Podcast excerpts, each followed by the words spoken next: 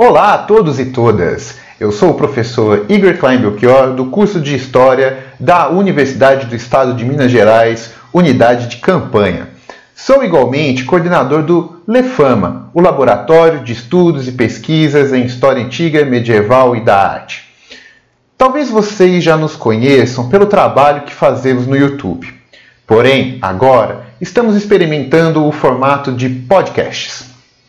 Inicialmente, nossa preocupação recairá no ensino de história por meio das mídias digitais, pois sabemos que elas chegaram para ficar.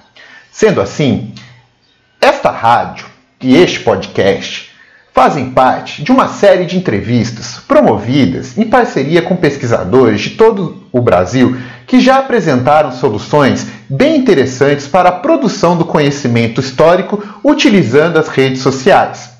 A variedade de perfis será evidente. Escolhemos entrevistar quem está envolvido com o Instagram, com o Facebook, o YouTube e também o Twitter, na tentativa de reunir relatos de experiências que poderão vir a servir como aporte teórico para as minhas aulas, em uma disciplina na qual eu preparo os alunos para usar justamente essas novidades de uma forma crítica e profissional, mas também para você ou vocês que têm o interesse começar a desenvolver projetos nesse sentido. Espero que gostem das entrevistas e que se interessem em conhecer mais o trabalho, um trabalho fenomenal desses colegas que serão entrevistados. Sejam bem-vindos e sejam bem-vindas à Rádio Lefama. Olá, bom dia, boa tarde, boa noite, a depender da hora que você está escutando esse podcast. Sinta-se saudado ou sinta-se saudada. Hoje nós vamos para a nossa quinta conversa sobre produção de conhecimento e redes sociais. Para tanto, eu convidei uma grande amiga, muito presente já nos eventos do Lefama, que é a Carol Kesser, da Universidade Federal de Pelotas. A Carol, ela coordena o Laboratório de Estudos sobre a Cerâmica Antiga, o famoso e querido LECA. E o LECA, ele tem atuações que muito me chamaram a atenção das redes sociais. Óbvio que também no âmbito acadêmico. Mas como o nosso cerne aqui é conversar sobre redes sociais, o LECA chama atenção pela organização que vai desde os seus coordenadores até os seus alunos de graduação. É uma coordenação a qual sempre incentiva todo mundo do laboratório a estar participando de eventos digitais. Eles estão sempre presentes em qualquer evento de história antiga que existe no Brasil, é impressionante, mas também estão sempre produzindo seus próprios conteúdos. Então, em resumo, é um laboratório admirável com os trabalhos nas redes e, portanto, gostaria de falar com a sua coordenadora. Olá, Carol. Olá a todas e todos, é, pessoal do Lefama, professor Igor, muito obrigada pelo convite para participar desse podcast e poder contar um pouquinho uh, dos trabalhos do Laboratório de Estudos sobre Cerâmica Antiga da Universidade Federal de Pelotas, o LECA. É, é, uma, é uma honra, uma felicidade ter sido é, novamente chamada para participar de mais uma iniciativa né, do, do Lefama e falar então com, com o pessoal desse laboratório e todo o público que, que estiver nos escutando agora, né, uh, para conversar um pouquinho sobre como que a academia pode produzir algumas coisas bastante interessantes e importantes e colocar a público via redes sociais, né? É, agora como como está sendo a nossa nova, no, o nosso novo normal, a nossa realidade, né? Eu, eu me chamo Carolina Kesser, eu sou arqueóloga, sou historiadora é, e eu sou coordenadora desse laboratório ali na Universidade de Pelotas. E, e nós trabalhamos, uh, assim, basicamente, né, a ideia é trabalhar com a cultura material é, dentro do ensino uh, universitário, né, dentro da academia, com pesquisas, e tentar passar isso ao maior público possível com atividades de ensino e extensão. O LECA é coordenado, então, por três professores, né, a Camila Diogo de Souza, uh, que atualmente está no Rio de Janeiro, é, eu, né, que estou atualmente em Pelotas, e o professor Fábio Vergara, que é docente da Universidade Federal de Pelotas, do Departamento de História. E nós temos atualmente é, mais de 15 alunos uh, participando do laboratório como membros discentes, é, colaboradores discentes que desenvolvem as suas pesquisas e que participam de todas as atividades né, que o laboratório se propõe. Esses, uh, esses membros discentes, esses colaboradores, uh, têm, têm trabalhado nos últimos anos, né, é, de uma maneira bastante intensa e de uma certa troca também, né, desses, desses alunos, já que a gente trabalha com o pessoal de graduação e pós-graduação. Assim que alguns alunos vão se formando e talvez trocando de instituição para dar continuidade, continuidade aos seus trabalhos, a gente acaba recebendo novos alunos que acabam chegando no LECA interessados sobretudo pela antiguidade, né, e aí depois eles vão... Uh, fechando seus interesses de pesquisa e passam a integrar o laboratório produzindo é, diversas, diversas atividades e, e, e, eventos, sobretudo, né? E, e, isso é bastante interessante, há uma troca é, razoável, assim, de, de, de conhecimentos e de e de auxílios entre uns e outros, porque nós envolvemos o pessoal que está lá no comecinho da, pós, da, da, graduação, desculpa, e que depois vai desenvolvendo na pós-graduação, aqui mesmo no programa de História, é, o seu mestrado, o seu doutorado. E a gente tem uma dinâmica que os mais antigos no laboratório ou os mais velhos academicamente vão ajudando os mais novos né, a desenvolver as suas pesquisas e passando assim realmente um, uma experiência para eles, né?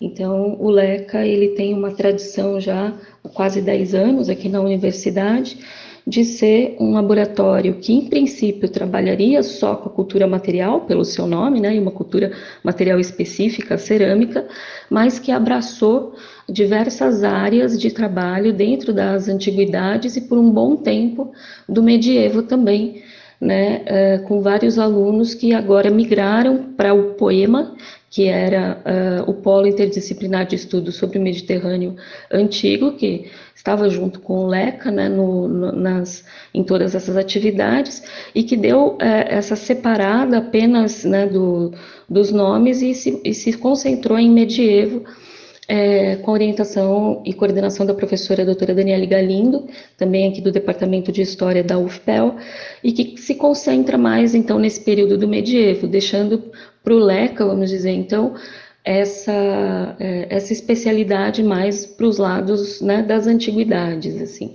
e sejam quais antiguidades, as, as histórias ocidentais, as histórias orientais e de diversas é, sociedades do mundo antigo. Bem, então estamos todos apresentados a Carol, apresentados ao Leca e vamos para a nossa conversa. Então, Carol, na sua opinião, por que, que é importante para uma professora de arqueologia divulgar conteúdos nas redes sociais? Bem, o, o uso né, das redes sociais pela comunidade acadêmica é, não é uma novidade, não é algo que surgiu na pandemia.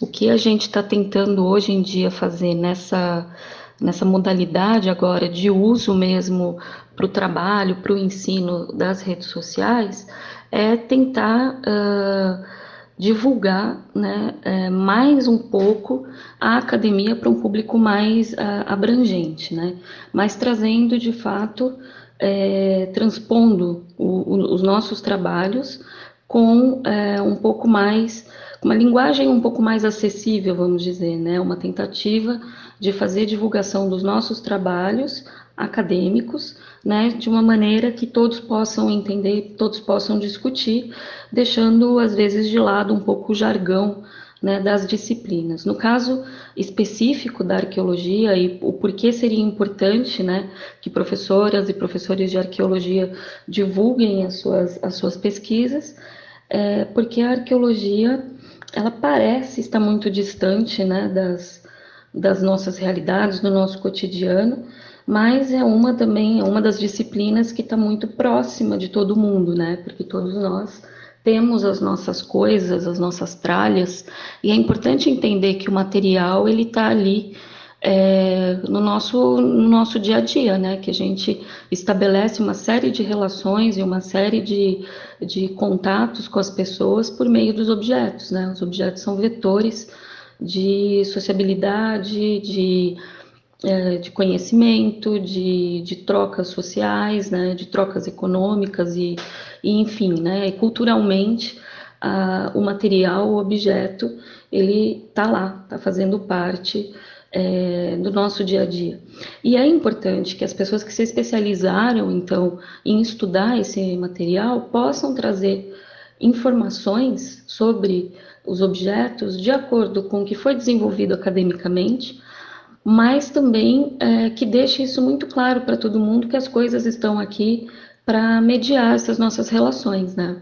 Então, divulgar os conteúdos é, acadêmicos, eu acho que tem uma importância muito grande hoje em dia, né, na, nas redes sociais, porque uh, todo mundo tem acesso, né? Todo mundo, assim, vamos, vamos sempre pensar que existem pessoas que não têm acesso ao material, é, que não têm um computador, que não têm como ficar muito tempo na internet olhando coisas acadêmicas, sobretudo, mas que grande parte da população tem acesso de alguma maneira às ferramentas, né, que a internet nos disponibiliza.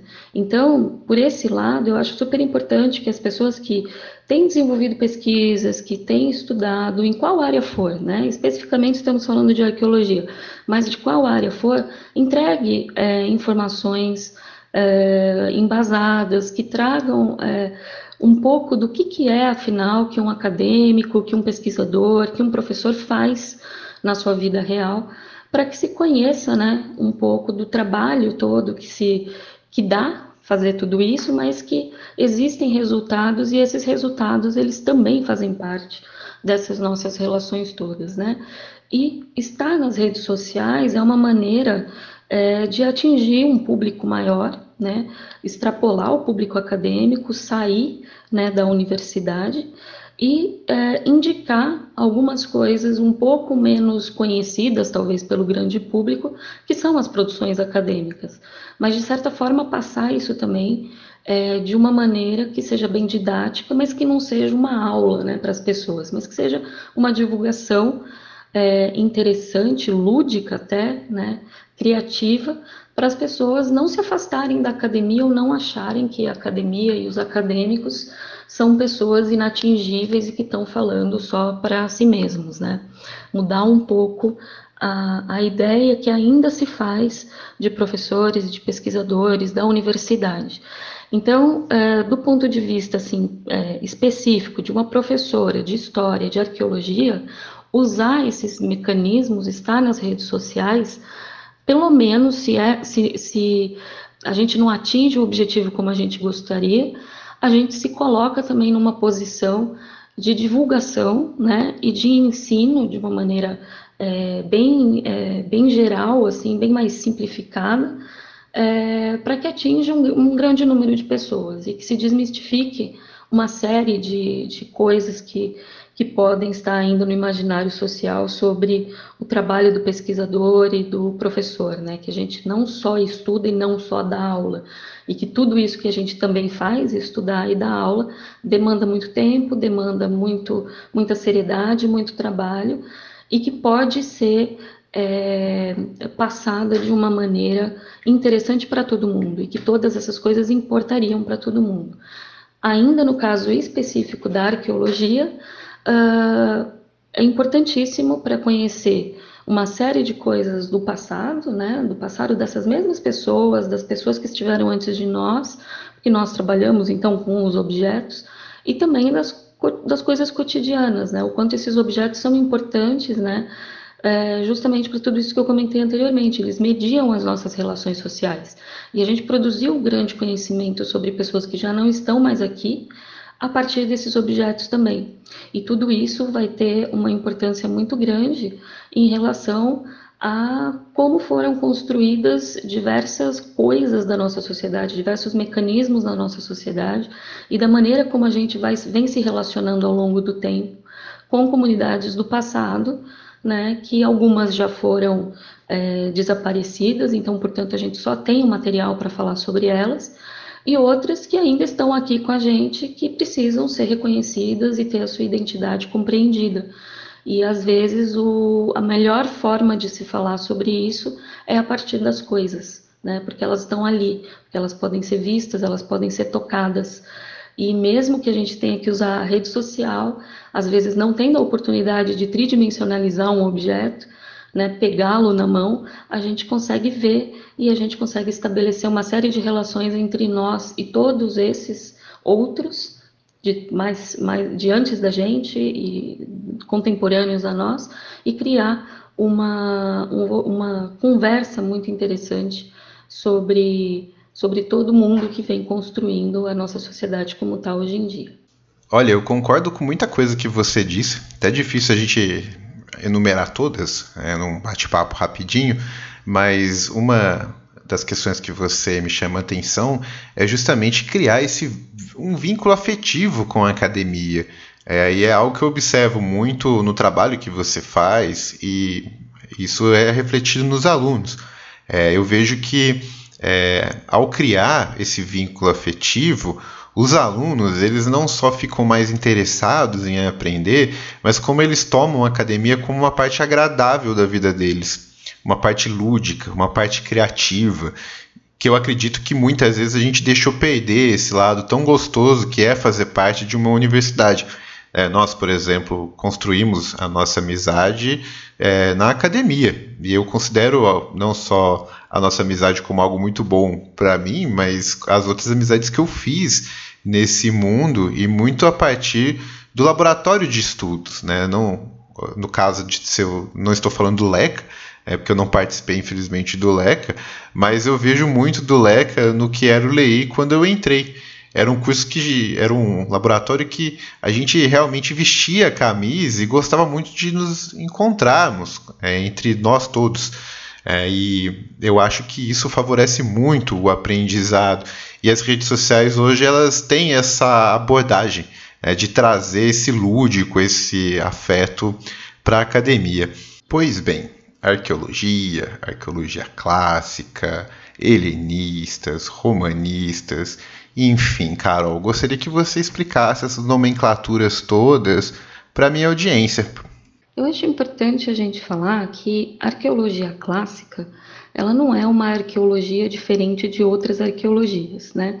Ela é uma especialidade, então, dentro do, da disciplina arqueológica, que uh, foca uh, em contextos e cronologias uh, do, de um passado né, que, que, sobretudo, tem a ver com a, a Europa, vamos dizer assim. Né? A gente começa estudando arqueologia clássica, ou pelo menos a nossa mente já nos dirige quando falamos em clássico, para Grécia e Roma. Né? Grécia, que é um país inteiro, Roma, que é uma cidade dentro da Itália e que a gente usa algumas cronologias ou uma maneira de se falar, né, dessa, de datar, de colocar essas cronologias com antes de Cristo, depois de Cristo e hoje mais comumente preferindo usar antes da era comum e era comum. Né? Então a gente está falando de uma antiguidade que foi construída também né, há, um bom tempo já via história, história da arte, filologia, é, dentre outras, né, é, outras disciplinas, e que procurou estudar então muitas, é, muita documentação produzida por esses antigos, né, dessas localidades, sobretudo, mas é, lembrando que a arqueologia clássica não limita, não se limita, né, a Roma, a estudos latinos, vamos dizer, ou estudos é, helênicos, né? Então Grécia e Roma são as primeiras é, ideias que a gente tem quando falamos de arqueologia clássica ou estudos clássicos, mas é sempre bom lembrar que tem outras áreas também que são abordadas, que acabaram desenvolvendo maneiras de trabalhar bastante específicas, né? por exemplo, os estudos sobre Egito, que se desenvolveu quase que como uma disciplina específica,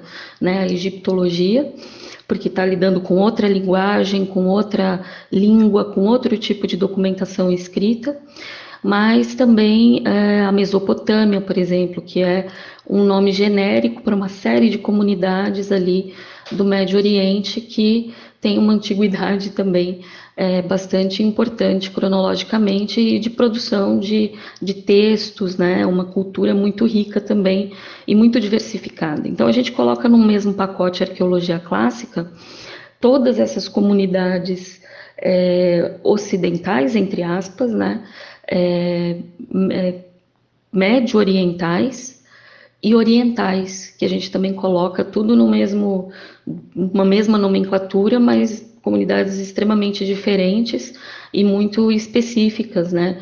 Como esse Oriente mais distante, que inclui o Japão, que inclui a China, as antiguidades dessas comunidades, e também a, a Índia, né? Estudos asiáticos que vão englobar todas essas, essas outras comunidades e essas suas antiguidades, né? Então, essa arqueologia clássica tem muita coisa acontecendo aí dentro, né? É, o meu caso específico se enquadra nessa, nessa, nessa nomenclatura clássica, porque eu, particularmente, me especializei em estudos helênicos, né? Eu estudei Atenas, sobretudo, né? E, e o laboratório, né, no nosso caso, tem bastante helenistas e latinistas, né? Então, pessoas que estudam essa, essas comunidades de língua grega e as comunidades de língua latina, né? E aí a gente tem, então, uma grande gama de, de estudos, de especificidades dentro dessa nomenclatura tão é, abrangente. Mas, enfim, é, eu já vi que você acredita que é possível ensinar conteúdos pela internet. E então, gostaria que você desse algumas dicas, né? Então, como ensinar esses conteúdos para quem quer tentar? Em relação à arqueologia clássica, é sim possível que a gente ensine, que a gente passe vários conteúdos é, na internet, sobretudo porque a gente tem muita ferramenta à disposição. Nós temos muitos museus, muitos grupos de estudo, é, muitas instituições de estudos clássicos que estão na internet há muito tempo construindo ambientes ali de troca né, de, de estudos uh, específicos, acadêmicos, publicações e muitas, muitas atividades dessas mesmas instituições que procuram então criar uma série de materiais é, que trazem um pouco mais próximas, próximos de nós essas comunidades distantes é, geograficamente, né, contextualmente e cronologicamente. Né. Se há uma dica que eu poderia dar para quem gostaria tanto de pesquisar quanto ensinar os conteúdos de arqueologia clássica, é usar a internet a seu favor e procurar essas instituições que trabalham é, diretamente com alguns locais, né, que ainda fazem escavações ou que estão trabalhando com material escavado por meio de uma instituição de salvaguarda, ou seja, sobretudo os museus e os institutos que vão analisando né, essa, essas documentações, porque muitos têm uma linguagem muito mais acessível, com imagens muito bem feitas do material, dos sítios arqueológicos e com explicações é, bastante interessantes que lidam muito com essa documentação é, material, sobretudo, geográfica, arquitetônica e também a documentação escrita que essas sociedades produziram, né? Então existem muitas traduções de textos, esses textos podem ter uma gama enorme de, de, especificidades, eles podem ser textos legislativos, podem ser textos uh, do teatro, por exemplo, de uma produção cultural muito específica de algumas sociedades, podem ser uh, escritos sobre as pessoas que faleceram, né, pessoas que, que foram importantes na sociedade ou que tinham alguma posição é, específica ali, então, quando elas faleceram, nos cemitérios foram deixadas notas sobre quem elas eram, né? Nada diferente do que a gente continua produzindo hoje em dia, só que é deslocado, né, num tempo anterior e que às vezes é uma língua muito difícil e que algumas pessoas se especializaram em decodificar, em ler e traduzir. Então, a gente tem muita, muita, muita informação sobre esses, esses materiais, essas documentações, sejam materiais ou escritas, à disposição na internet, né?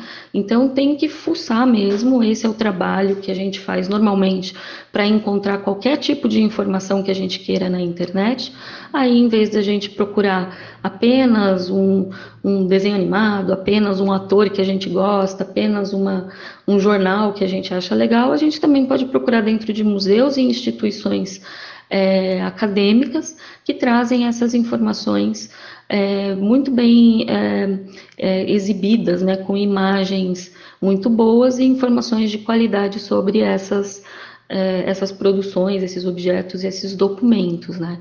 E temos também muita coisa que já fez esse grande passo entre o estritamente acadêmico e o público, e o lúdico e o criativo que eu comentei anteriormente.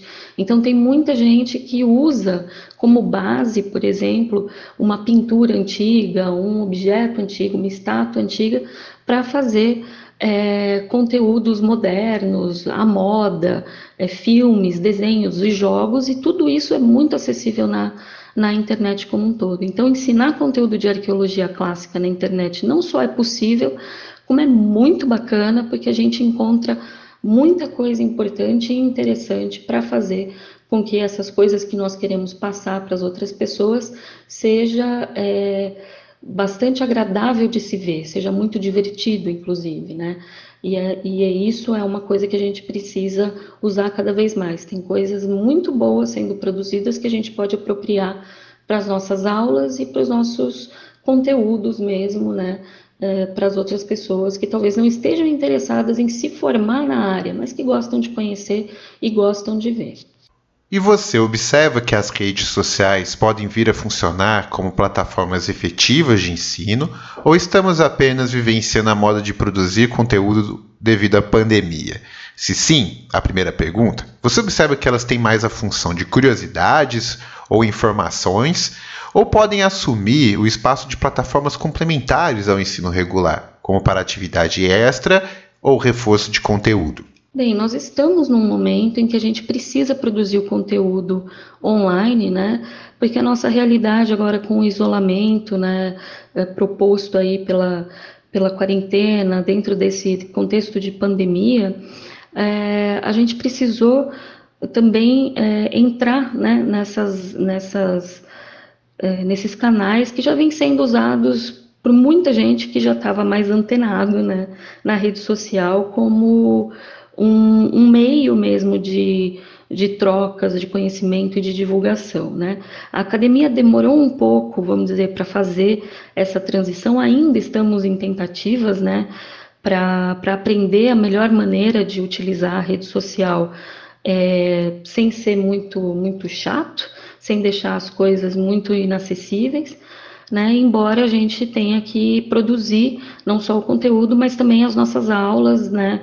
Dentro das perspectivas institucionais mesmo, né? De um cronograma de ensino, de, de enfim, de tudo que a gente precisa dentro da, da ideia de educação que a gente tem no país, né?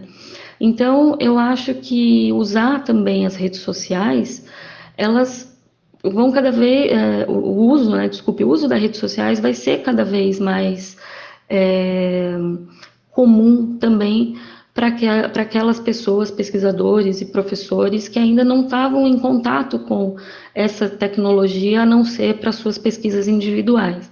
Essa transição é bastante difícil, a gente vê que a linguagem que se tem na internet é muito mais ágil, ela é muito mais é, dinâmica, né?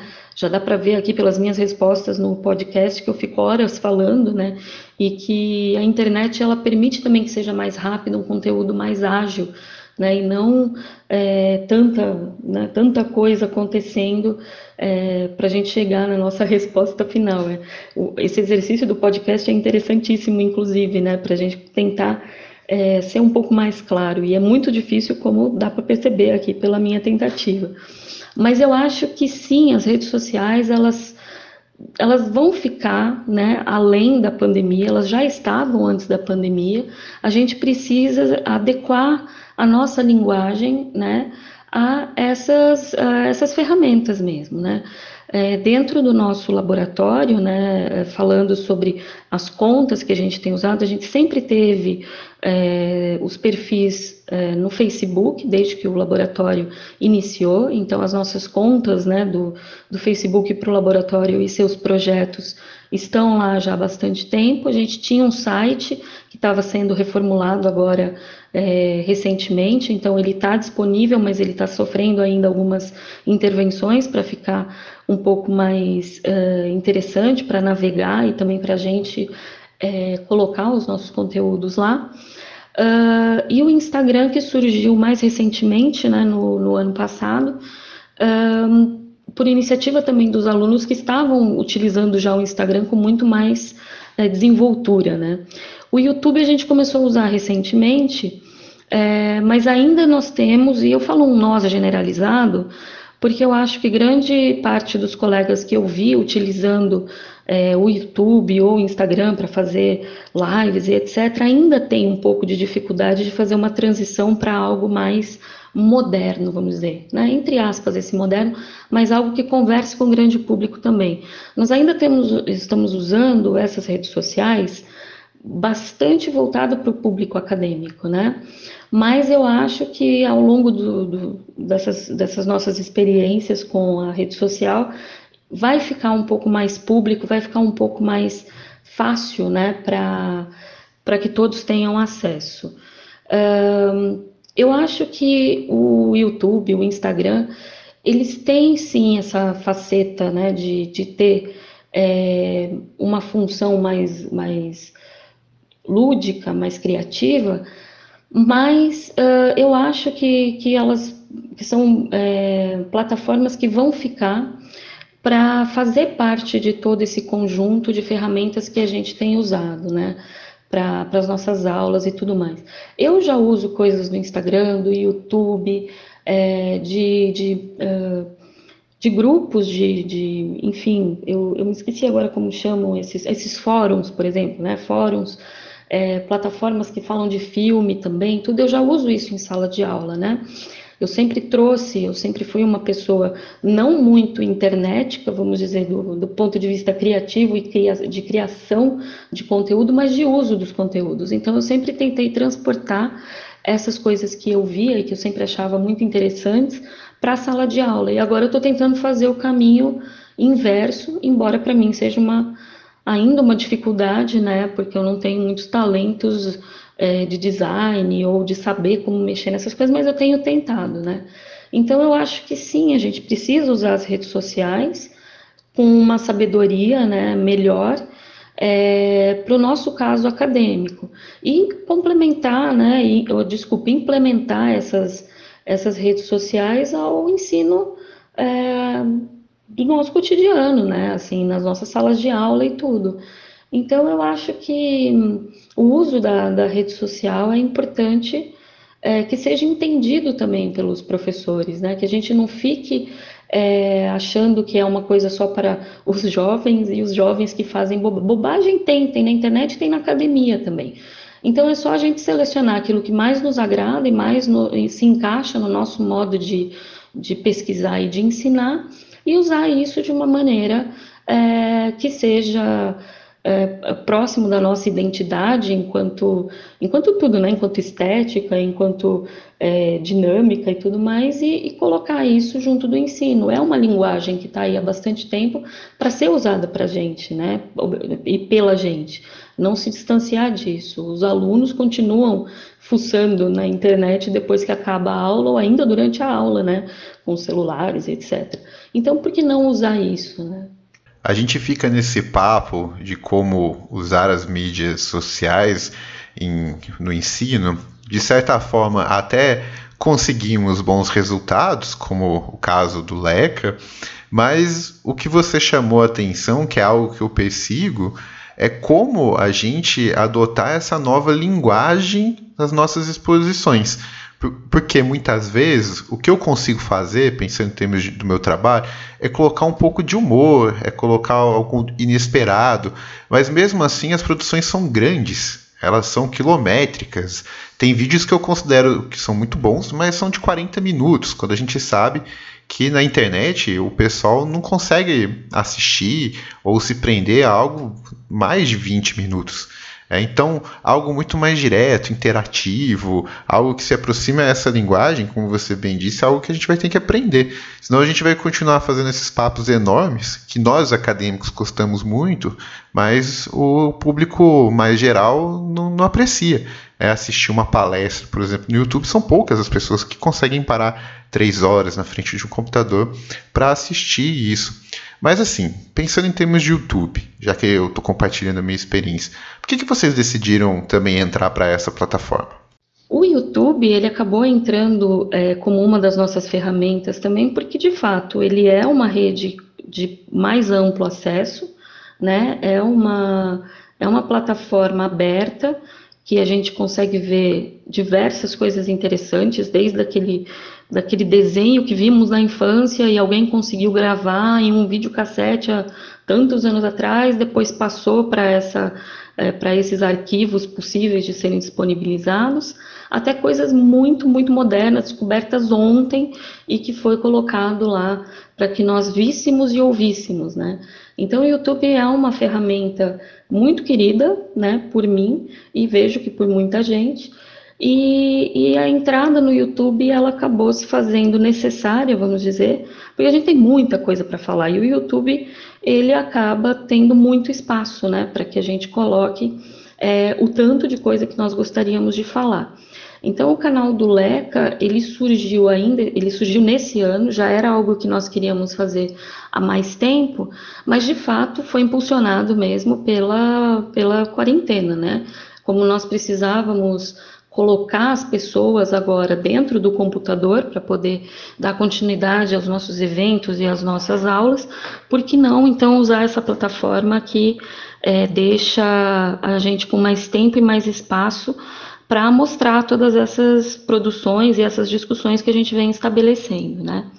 Então, o YouTube é mais uma complementação de todo o uso dessas redes sociais que a gente já vem fazendo há bastante tempo pessoalmente e no laboratório é, desde que a gente o colocou em funcionamento em 2012. Então, a gente já vinha usando né, as, as redes sociais e o YouTube foi mais uma, uma ferramenta que incluímos agora e que nos dá a possibilidade de é, dar cara e dar voz para todas essas, essas pessoas, pesquisadoras e professoras e estudantes que têm feito tudo isso lá na, nas salas de aula ou nas publicações é, em revistas especializadas, em livros. Agora todo mundo tem uma carinha e uma voz para ser ouvida ali também, né? com um pouco mais de espaço para poder falar. Só aproveitando o ensejo aqui, gostaria de convidar os ouvintes a conhecerem o canal do Leca no YouTube. Lá vocês vão encontrar alguns vídeos e eu chamaria atenção para os minicursos que eles disponibilizaram.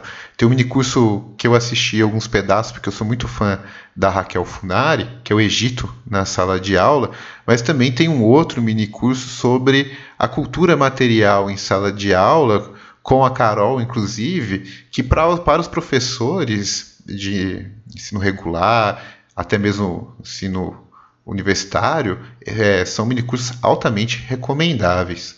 Mas enfim, vamos para perguntas mais práticas.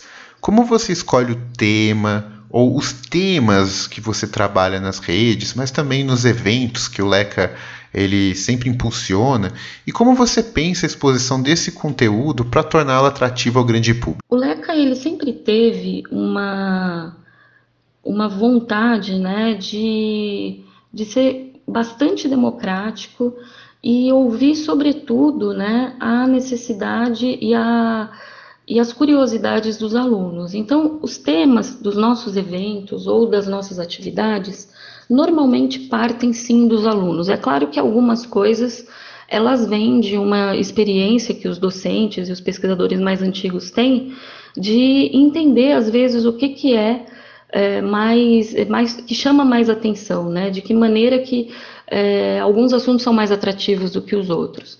Mas a curiosidade de todo mundo é respeitada, né? E as vontades e as uh, especialidades mesmo, né? Que as nossas áreas é, permitem, assim, são ouvidas. Então, o nosso laboratório sempre teve como uma das, das dos fios condutores, assim, ouvir o que, que o povo quer, né? Primeiro é esse povo acadêmico, mas enfim, é o povo, né? O nosso público é, inicial.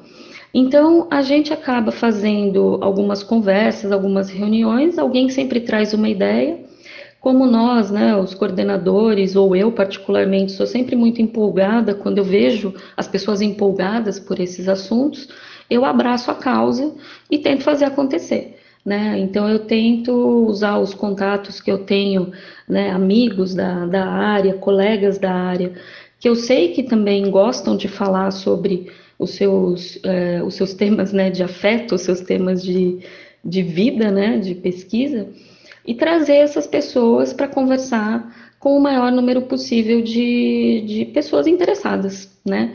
Então, fazer um intercâmbio entre as instituições, entre essas pessoas é, que são sempre muito generosas e muito interessadas em falar sobre o que vem produzindo, né? Diferente do que a gente acha, os acadêmicos eles não são isolados assim, eles não ficam ali só falando com a sua própria pesquisa, o seu próprio umbigo. A intenção é sempre divulgar, é sempre falar que o que a gente faz é importante.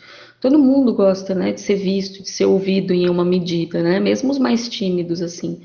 Então, quando a gente cria é, que tipo de tema que será tratado nesse evento, nessa oportunidade, nada mais é do que entender que há uma demanda, que há uma curiosidade, que tem gente que pode falar muito bem sobre isso, né?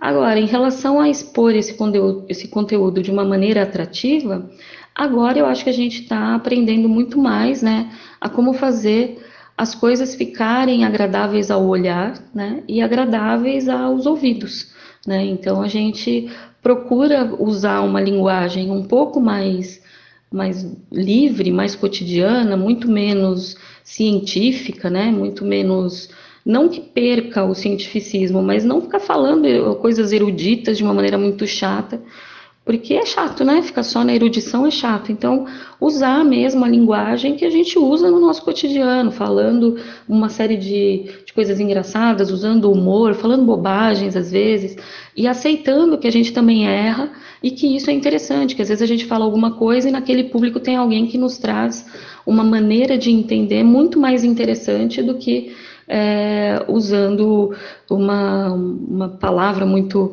muito difícil ou uma teoria super impossível, né, assim, impermeável, né. A gente é, tem usado é, a nossa, a, a, gente, a gente tem usado a nossa fala, a nossa maneira de se colocar, é, o humor e, e, essa criatividade, né, As, a gente tem muita ferramenta na internet também que ajuda a fazer é, material visual é, com, com muita facilidade e beleza, né? A gente não precisa mais ficar recortando coisas no paintbrush, rezando para não ficar um recorte esquisito. A gente tem é, várias coisas disponíveis, vários programas disponíveis para fazer imagens é, bonitas e divertidas e mexer nessas imagens e criar, de repente, coisas engraçadas, inclusive, né? Fazer uma série de edições que faça façam com que o material e a documentação seja agradável mesmo, que as pessoas fiquem curiosas para para descobrir como é que a gente, sei lá, colocou um óculos numa estátua do Homero e ficou legal, por exemplo, né? Uma bobagem, assim, são bobagens, bobagens legais, e eu acho que, que tudo isso vem mesmo desse, dessa troca, dessa troca de ideias e de ouvir o que os outros gostariam de, de, de ver, de conhecer, e como a gente gostaria de, de, passar essas coisas, ou como a gente gostaria de ter aprendido quando estávamos nos nossos anos de formação, né? Que talvez muita coisa teria sido bem mais interessante e melhor aprendida se não fosse tão sisudo, tão erudito, tão acadêmico, tão separado da realidade, né? Eu acho que é isso que o Leca e todos os colaboradores têm feito para decidir os temas, os eventos e a maneira de abordar tudo isso, né? E colocar a público, tem que chegar no público geral, não pode ficar só ali entre a gente. É, perfeito. É, fazer ciência é, não é algo que se faça sozinho E os grupos de pesquisa, eles muito, muito nos ajudam nesse sentido, porque nós temos com quem dialogar, é, para quem apresentar nossas ideias, é, quem possa nos criticar. E eu acho que você bem atentou. Nós da academia não estamos isolados, né? a gente está sempre procurando isso. De certa forma, eu acho que somos os profissionais que mais fazemos trabalhos voluntários nesse sentido, de que um colega te chama, igual eu te chamei para fazer esse material, você vai lá e faz. Da mesma forma que eu costumo aceitar todos os convites dos meus amigos também. Só não aceito quando eu realmente não posso. Né? E por quê? Porque a gente tem essa ânsia de divulgar sempre o que a gente está pensando. Né? A gente quer se aproximar de fato da, do público no geral. Né? Basta a gente aprender como. E no que diz respeito à aproximação com o público, eu queria saber um pouquinho do trabalho no Instagram de vocês, que eu vejo que você divulga muitas pesquisas dos seus alunos por lá. Você prepara o teu grupo especificamente para as redes, por exemplo, orientando os alunos e as alunas a pensarem igualmente numa exposição digital é, da mesma forma que eles pensam na exposição trabalhos, dos, dos, trabalhos deles a partir de artigos, ou é uma prática que foi surgindo naturalmente e eles abraçaram?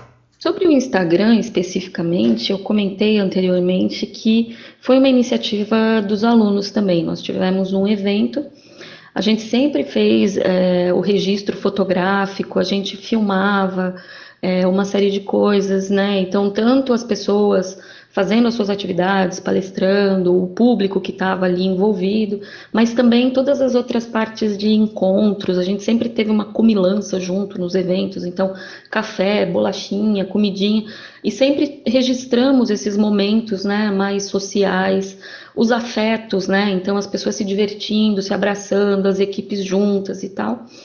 Então, para passar isso para o Instagram, a gente já tinha um material né, que poderia ter sido é, aproveitado também nessa rede social específica. Mas ela veio mais recentemente, mas por iniciativa dos alunos, né? Em um determinado evento, então foi aberta essa conta por uma das nossas alunas, a Carol Armesto, que é a nossa Instagrammer, né? Ela que toma conta da conta, que faz, então, né? A, ela sobe todos os, os nossos, é, as nossas divulgações. E foram os próprios alunos ali durante essas atividades que foram escolhendo que maneira, é, que fotos, que imagens e o que escrever para ir colocando no Instagram.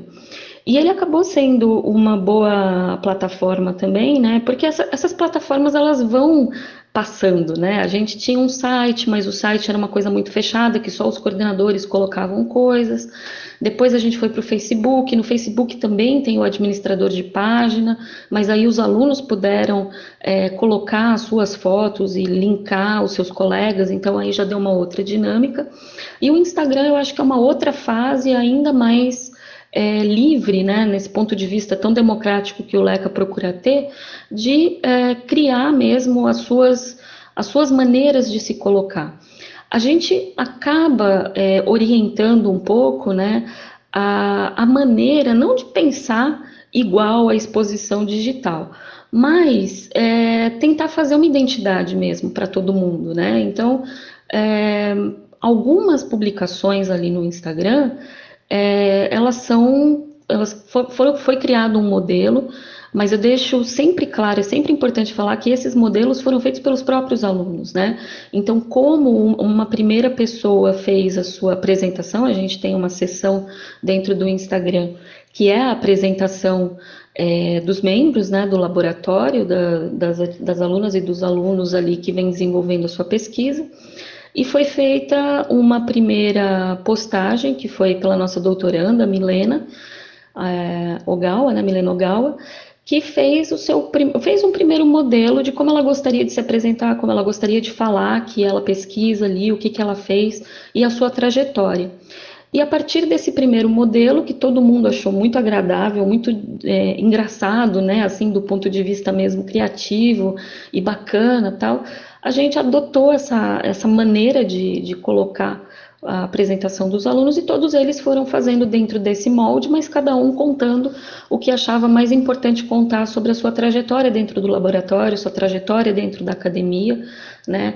E as suas pesquisas e seus interesses. Então, isso acabou criando uma identidade também para o Instagram. E aí a gente viu, assim, eu vi, né? Eu sempre, eu sempre estou ali olhando o que, que eles estão produzindo, porque a gente estabeleceu uma relação de, de segurança, né? Que os alunos acham importante me mostrar antes de colocar a público, né? Eles sabem que eu sou uma, uma comentadora, né, de tudo que eu e que eu corrijo de fato, assim, eu leio com vontade, eu eu gosto de participar de tudo isso, mas sempre deixando eles muito livres para fazerem como eles querem, né, da maneira que eles acham adequada para eles aparecerem, afinal é a carinha deles, né, é o trabalho deles, é a vivência deles ali. Então, isso é muito interessante, porque é uma relação estabelecida de confiança, em que eles podem fazer todas as, as, as coisas que eles acharem melhor, que vai ser melhor para a divulgação, que vai ser melhor para o laboratório, para a criação dessa identidade, e eles confiam em mim o suficiente para me mandar e falar: olha, Carol, tá aqui o que a gente fez, o que, que você acha? Posso assim, é melhor fazer de outro jeito, e eu vou lá muito, muito é, de coração aberto, sem querer ser aquela mandona que fala, não, isso não pode ser colocado. Muito pelo contrário, eu, na verdade, tenho aprendido muito mais com eles de que maneira é, fazer tudo ficar muito agradável. Eu gosto da identidade que foi criada no laboratório desde sempre, e tudo isso foi com contribuição desses colaboradores todos discentes que vieram ao longo dos anos. Cada um que entra traz uma, uma contribuição importante, né?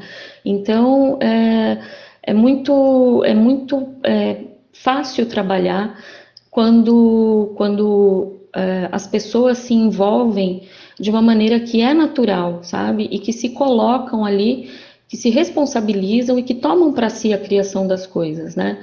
E isso a gente vê o, o quanto cresce, né? A, a, os trabalhos, quanto os trabalhos ficam bonitos, quanto as pessoas ficam bacanas trabalhando junto, né? A gente vê realmente o que, que é uma comunidade é, que se gosta, que gosta do que faz e que é muito generosa e que quer trazer mais gente para perto justamente porque gosta do que faz, porque está ali para fazer com carinho, né, com, com afeto, não é só passar informação de qualquer jeito, é passar uma informação que tenha a nossa própria identidade. Isso é muito gratificante, né? É muito bom mesmo é, saber que a gente pode trabalhar em conjunto, confiando nos outros, né, uns nos outros, e produzindo coisas uh, muito, muito boas, né, muito sérias também ao mesmo tempo que muito belas e muito criativas e muito bem humoradas, né? A gente tem isso, é uma qualidade do, do laboratório e que surgiu justamente por essas pessoas serem tão abertas a, a tudo isso. E para qual público o conteúdo de vocês é destinado? Bem, o conteúdo do Leca, ele inicialmente ele é destinado ao público é, acadêmico e escolar. Mas a ideia é que o público seja todo público, né? Que a gente consiga atingir pessoas que jamais é, estariam interessadas em ouvir sobre a cerâmica antiga e que de repente veem que a cerâmica é um é um negócio que está aí, que a argila está aí para todo mundo, que a gente usa isso no nosso cotidiano e que a gente só fala da antiguidade porque é o recorte cronológico que a gente resolveu estudar, mas que todo mundo pode ver, que todo mundo pode discutir é, e conhecer. Né? Então, a, o destino é para todo público que tiver com vontade de ver o que a gente tem feito. Né? Então, mesmo que inicialmente a gente faça uma produção mais acadêmica. Do meu ponto de vista, é para todo mundo, né? É para é para mim, é para os meus colegas, para os meus alunos, para minha família, para o meu sobrinho que tem 10 anos, para os amiguinhos dele, é para quem tiver a fim de, de assistir. Então, citando as últimas palavras da Carol, eu recomendo o sobrinho, a tia, o vô, a avó, o cachorrinho. A minha pug gosta muito do conteúdo do Leca, só para vocês terem uma ideia, que vocês conheçam tudo que esse grupo ele vem produzindo. E aqui, aproximando-nos quase de uma hora de entrevista, eu aproveito para me despedir da Carol. Muito obrigado, Carol, por você ter aceitado esse convite. Gostei muito de ouvir a sua experiência, até mesmo porque eu me inspiro muito no seu trabalho e eu gostaria que o meu laboratório aqui na UENG pudesse ser um quinto, um décimo, sei lá, eu, do que o LECA é, que a minha missão na UENG já estaria muito bem cumprida. Então, um grande abraço a você, um beijo a todos os seus alunos e alunas. Eu agradeço muito é, por, esse, por mais esse convite do Lefama, por mais essa oportunidade de falar com outras pessoas que estão em outros lugares, tentar atingir é, outro, outro público, né? Essa, tudo isso, na verdade, é um grande objetivo mesmo, né? Poder ter uma voz pequenininha que seja, mas que atinja a, uma grande uma grande quantidade de pessoas pelo tempo que for, né? Se não for pelo podcast gigante todo, alguns minutinhos, né? Isso já é bastante bacana. E pela confiança mesmo, né? De, de, de me chamar como porta-voz de um laboratório, de uma instituição, né? E de várias pessoas que trabalham aqui junto comigo é, há bastante tempo. Então eu fico muito contente pela, por essa oportunidade, agradeço muito professor Igor novamente pela parceria é, e por esse carinho né, de, de me colocar em mais uma atividade é, excelente né, que você tem criado junto com a sua equipe, com o seu laboratório.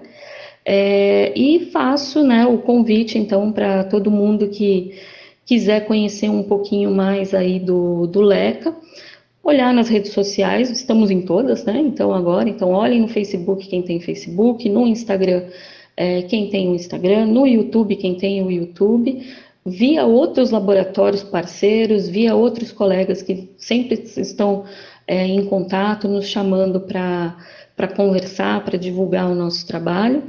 É, normalmente aqui os nossos endereços vão ser sempre Leca UFPEL, então em cada uma das extensões aí bota barra Leca UFPEL e, e, vai ser encontrado.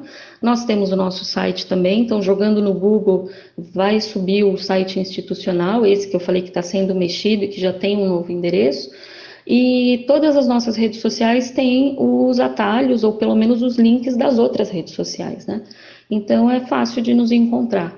Quem está vivendo na internet sabe como procurar. Então é só jogar o nosso nominho lá e, e é isso, a gente está aí à disposição, nós respondemos, respondemos mensagens, respondemos é, os comentários, né? A gente é bastante interativo.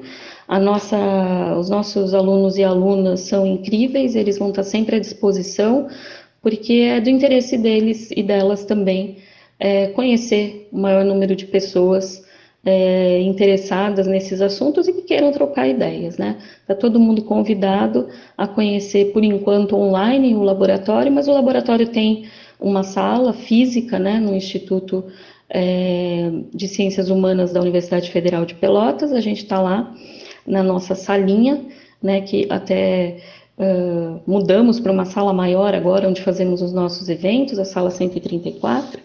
Então, é, fica todo mundo convidado para quando estivermos sociabilizando, né, novamente, conhecer o nosso espaço de trabalho, onde a gente se reúne para trabalhar, para pesquisar, para ter aulas e, sobretudo, para tomar café e comer os docinhos aqui em Pelotas. Fica todo mundo convidado. Agradeço mais uma vez essa oportunidade e estamos aí. Só chamar, o Leca vem. Abraço para todo mundo e até uma próxima.